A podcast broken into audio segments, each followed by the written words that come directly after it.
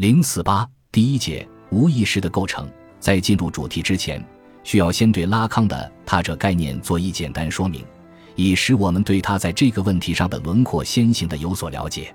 首先是他者概念的提出，尽管拉康早年就使用过 “autre” 这个词，但并没有赋予它特别的含义，它指的就是一般意义上的他人。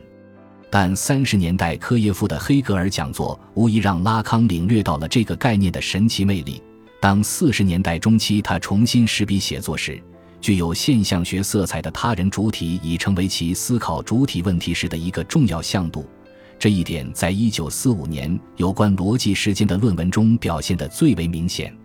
不过，在同时期有关镜像阶段和五十年代初有关想象界的讨论中，ultra 的含义也在发生微妙改变。从最初指涉具体的他人，变成了作为自我之对体的镜像或他者。在自我与这个他者的跷跷板游戏中，他者既是自我利比多的投注结果，也是以利比多回头的形式来构成自我的力量。及至五十年代中期，随着语言学模式的引入，主体作为一个具体存在的地位被倾覆，主体成为语言能指的意指效果，成为主体间关系结构中的一个位置主体。ultra 变成了 ultra。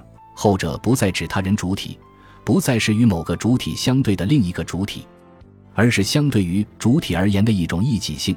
它在性或他性，是一种既内在于主体又外在于主体，既是构成性的，又是导致主体分裂与异化的力量。总之，对于拉康的他者概念，我们需要切记的一点，就是不可在他人主体的意义上来理解。虽然有的时候，他也称另一个主体为他者。但那只是因为该主体占据了非人的语言他者的结构位置。其次是这个概念的理论源头，这当然非黑格尔莫属。不只是拉康，几乎那整整一代的法国哲学家的他者概念都离不开科耶夫圣坛上的黑格尔。甚至可以说，这是黑格尔馈赠给二十世纪下半叶法国思想的最大遗产。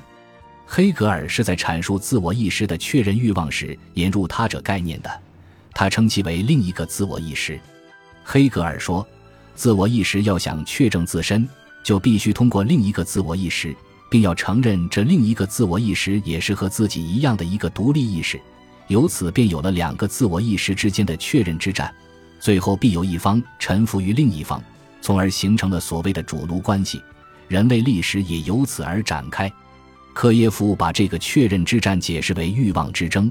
人的欲望必须指向另一个欲望，主体的确认欲望必须有他者的欲望的进入才有可能获得满足，他者就这样作为主体确认自身价值的工具被嵌入到主体之中。可独具迷思的法国人却从这个阐述中发现了主体之确认的裂缝。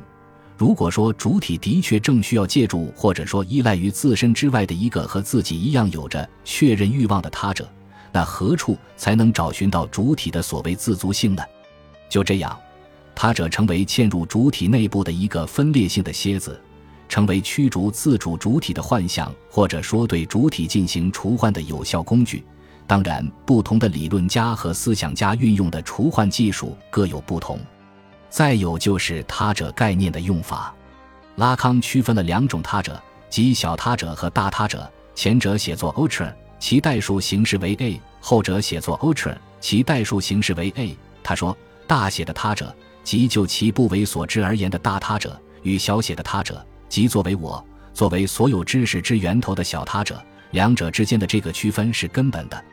拉康曾这样区分这两个他者：前者即小写的他者，是想象的他者，是镜像中的他性，它使我们依赖于我们的对体的形式；后者。即绝对的大他者是这样一种存在，我们称其处在这个对体以外，我们不得不承认它超出了幻象的关系，他可能承认作为对方的我们，或是被我们所拒绝。他时常欺骗我们，而我们从不知道他是否在欺骗我们。我们总是向其陈言我们自己，他就是这样一种存在，以致向其陈言我们自己。跟他分享语言这样的东西，这个事实要比处在他和我之间的任何攸关之物更为重要。埃文斯对拉康的这两种用法做了这样的界定：一，小他者实际上并不是他人意义上的他者，而是自我的一种折射和投射；小他者既是对体，也是镜像，因而它整个的被铭刻在想象界中。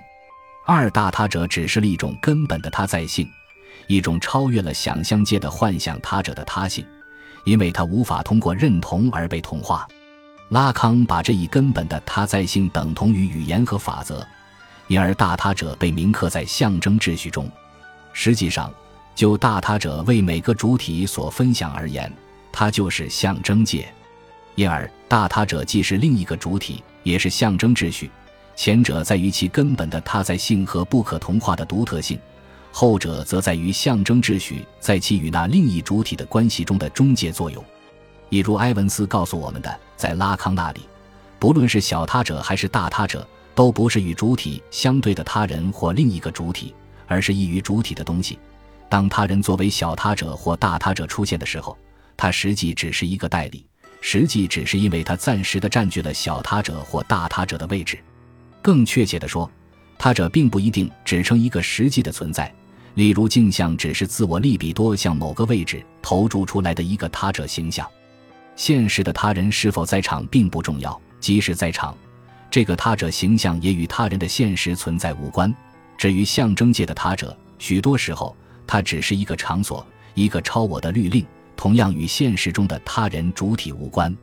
具体到两个他者的区分，简单的说。小他者属于想象界，大他者属于象征界，甚至就是象征界。小他者代表着自我的理想构型，大他者代表着根本上不可还原的他在性。它就是象征界的语言和复法，是构建言语的场所。其实，对拉康而言，不论是小他者还是大他者，只为根本的一点在于，他们都代表了一种异己性，一种他性的在场，在想象界。通过镜像认同确立的自我已经是一个小他，在象征界，他者更是处于一种根本的位置。主体在象征界的认同，也就是把自身置于这个他性的位置。因此，在拉康那里，他者首要指的是处在主体之外，同时又决定了主体构成的一种异己因素，一种不可还原的力量。再有就是主体与他者的关系。拉康的主体实际就是无意识主体。这一主体的根本点就在于它的他在性，主体总是生活在他处的主体，总是为他者而在的主体。所以，拉康的主体性哲学实际就是他者的哲学。主体与他者是同一枚硬币的两面，有主体的地方，必有他者在场。这意味着，拉康有多少种阐述主体或主体性的角度，也就有多少种论说他者的逻辑。主体之为无意识主体，主体之为言说主体。主体之为欲望主体，主体之为爱与恨的主体，主体之为原乐的主体，主体之为分析情境中的主体，主体之为性别主体，这背后都有实质相同但面目不一的他者逻辑存在。弄清楚这一点，对于我们理解拉康的主体性和他者问题都至关重要。最后要说一下对 ultra 和 ultra 的翻译，英语世界比较好处理，分别译作 other 和 other。用字母的大小写来区分，一目了然，并且英语的 other 可以是他人，也可以是他物，与拉康的用法正好对应。